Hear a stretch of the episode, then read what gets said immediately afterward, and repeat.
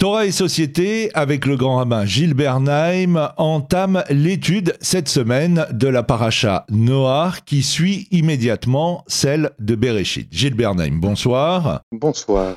Les deux premières parachiotes de la Torah, Bereshit et Noir, sont étroitement liées puisqu'elles traitent toutes deux du thème de la création et de la destinée de ce monde. La paracha de Bereshit, que nous avons lue la semaine dernière, relate l'histoire de la création, Tandis que la paracha de cette semaine, Noir, rappelle que Dieu s'encouragea à maintenir la vie sur terre et à ne plus envoyer de déluge.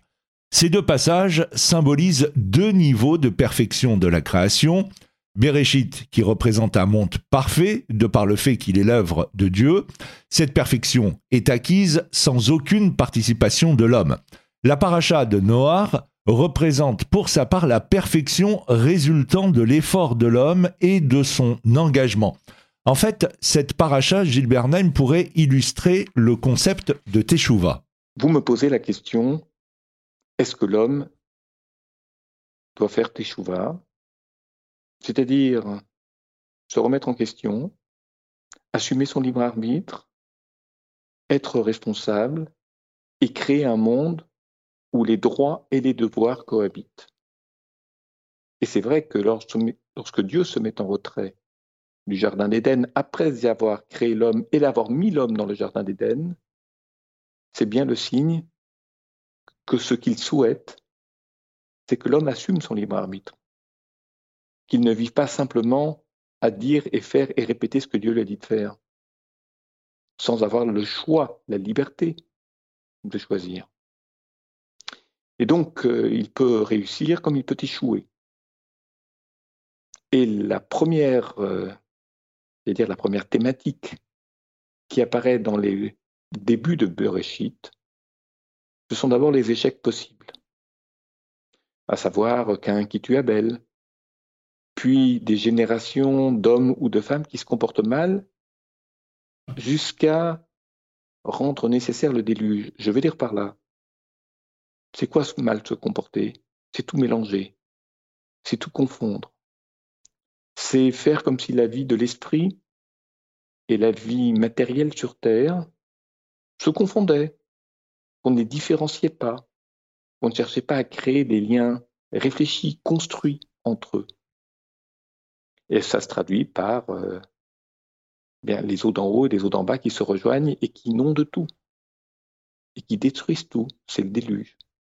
Les eaux d'en haut renvoient à l'esprit, renvoient aux cieux. Les eaux d'en bas renvoient aux sources de la terre, c'est-à-dire à la croissance, à la vie matérielle, à la vie physique, à la vie de la nature. Alors, que la teshuva est possible dès lors qu'on a pris conscience de cela et que lorsqu'on commet des erreurs, on essaie de réparer. C'est ce que Noir essaiera de faire dans la paracha. Alors, l'humanité, euh, Gilles Bernheim, a atteint un stade de violence et de corruption euh, tel qu'elle finit par s'autodétruire. Ainsi peuvent s'entendre les versets La terre s'était corrompue devant Dieu, la terre était emplie de violence, Dieu constata la terre et voici qu'elle s'était corrompue car toute chair avait détruit sa voie sur terre. Qu'est-ce qui peut expliquer cette chute? Je vous dirais d'abord une chose. C'est que la cause du déluge, bien sûr, elle se trouve à la génération du déluge. Mais cette génération, elle est marquée par le comportement de plusieurs générations.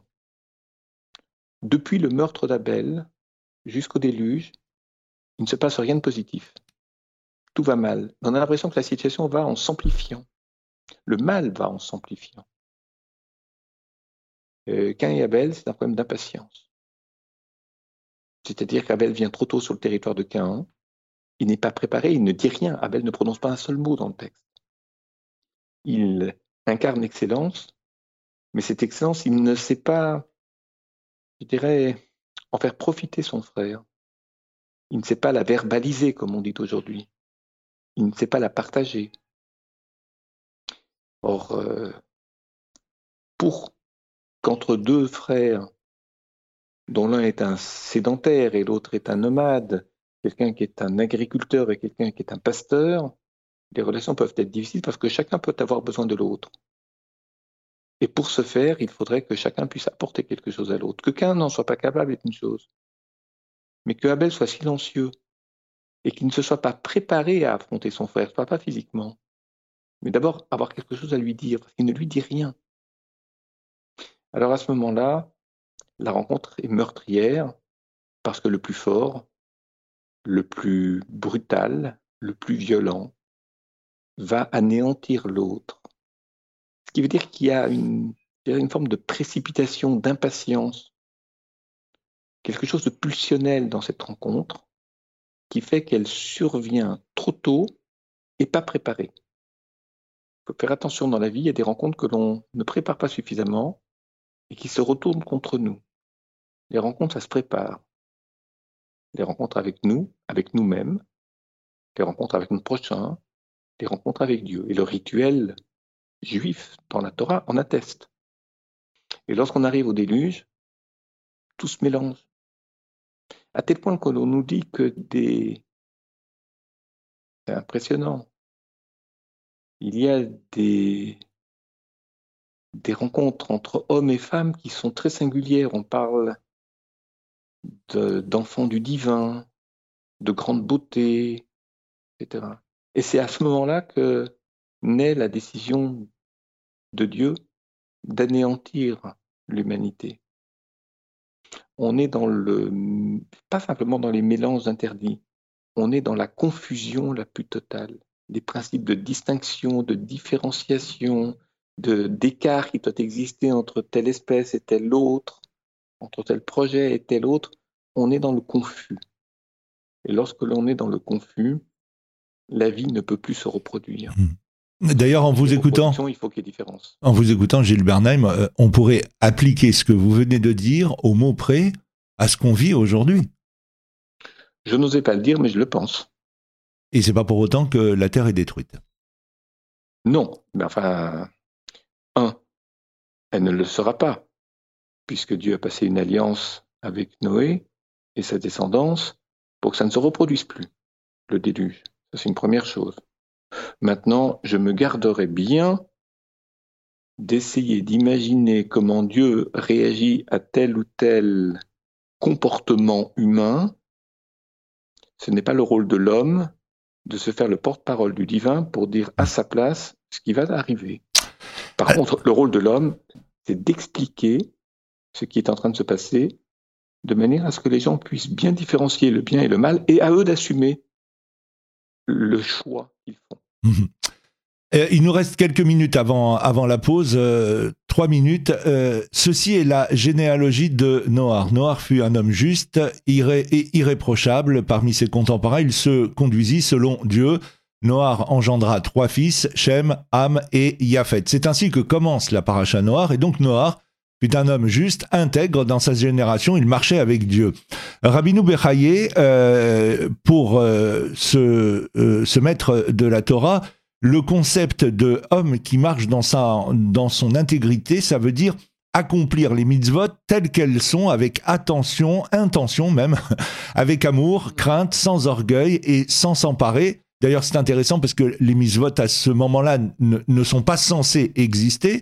Et puis la qualité de juste euh, est d'être celui qui accomplit des bonnes choses, mais jusqu'au bout, calmement, et silencieusement, et, et Rabbi de préciser que le juste est un épanouissement qui passe par trois niveaux. Oui, euh, c'est intéressant que le mot juste soit utilisé au sujet de Noé, de Noah. Parce qu'en fait, il est tzaddik bodorotav. C'est-à-dire qu'en fait, il est juste par rapport à ses générations. Pourquoi ses générations et non pas sa génération? Il est juste par rapport aux générations précédentes. Et les générations précédentes, elles sont nombreuses, et de ce fait, elles sont plurielles. Ce qui veut dire qu'il ne réitère pas les erreurs des générations précédentes.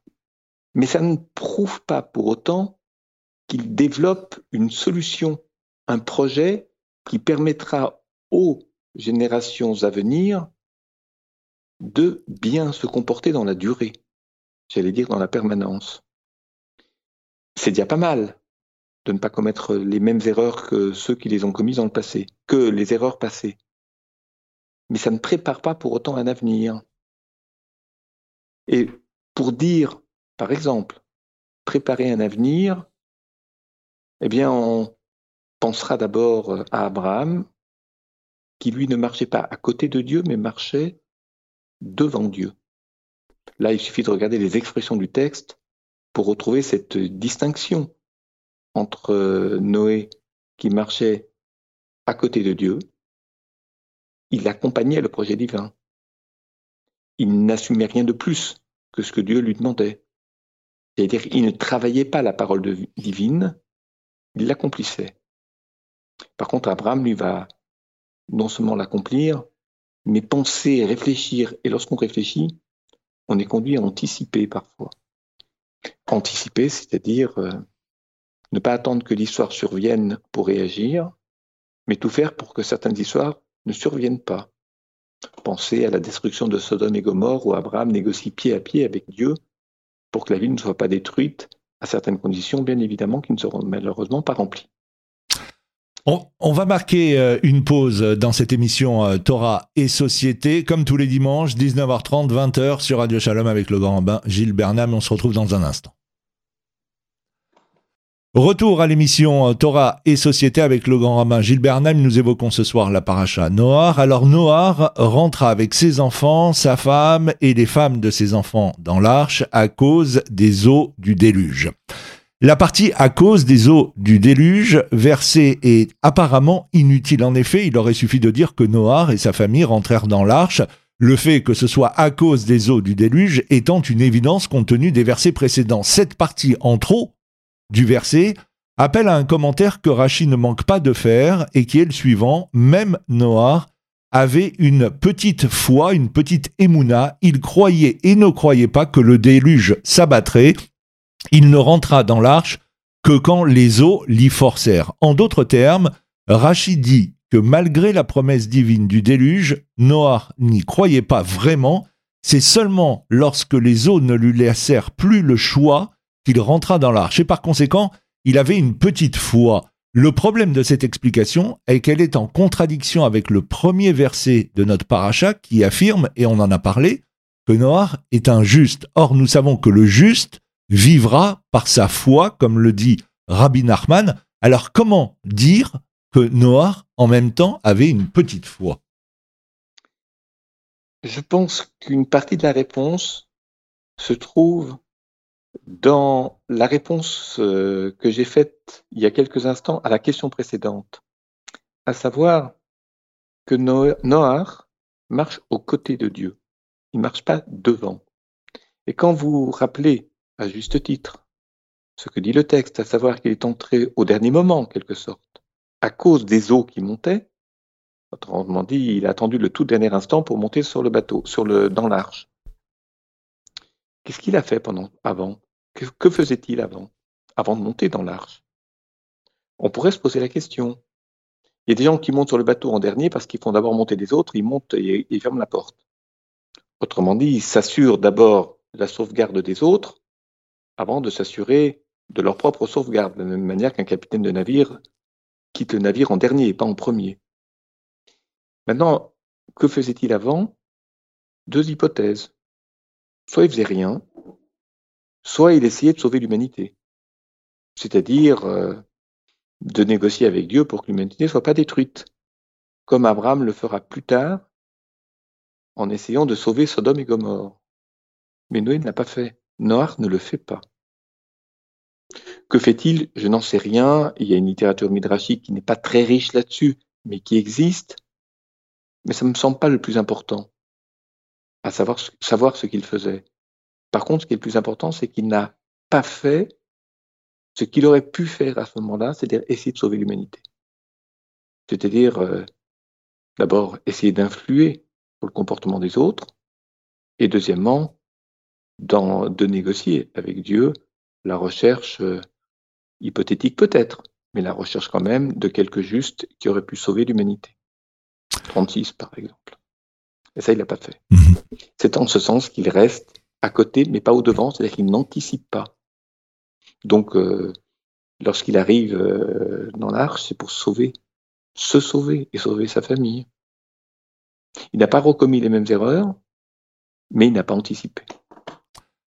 Concernant euh, la paracha noire, le, le s'est penché, lui, sur la mitzvah dont nous avons parlé dans Bereshit, fructifiez-vous et multipliez-vous.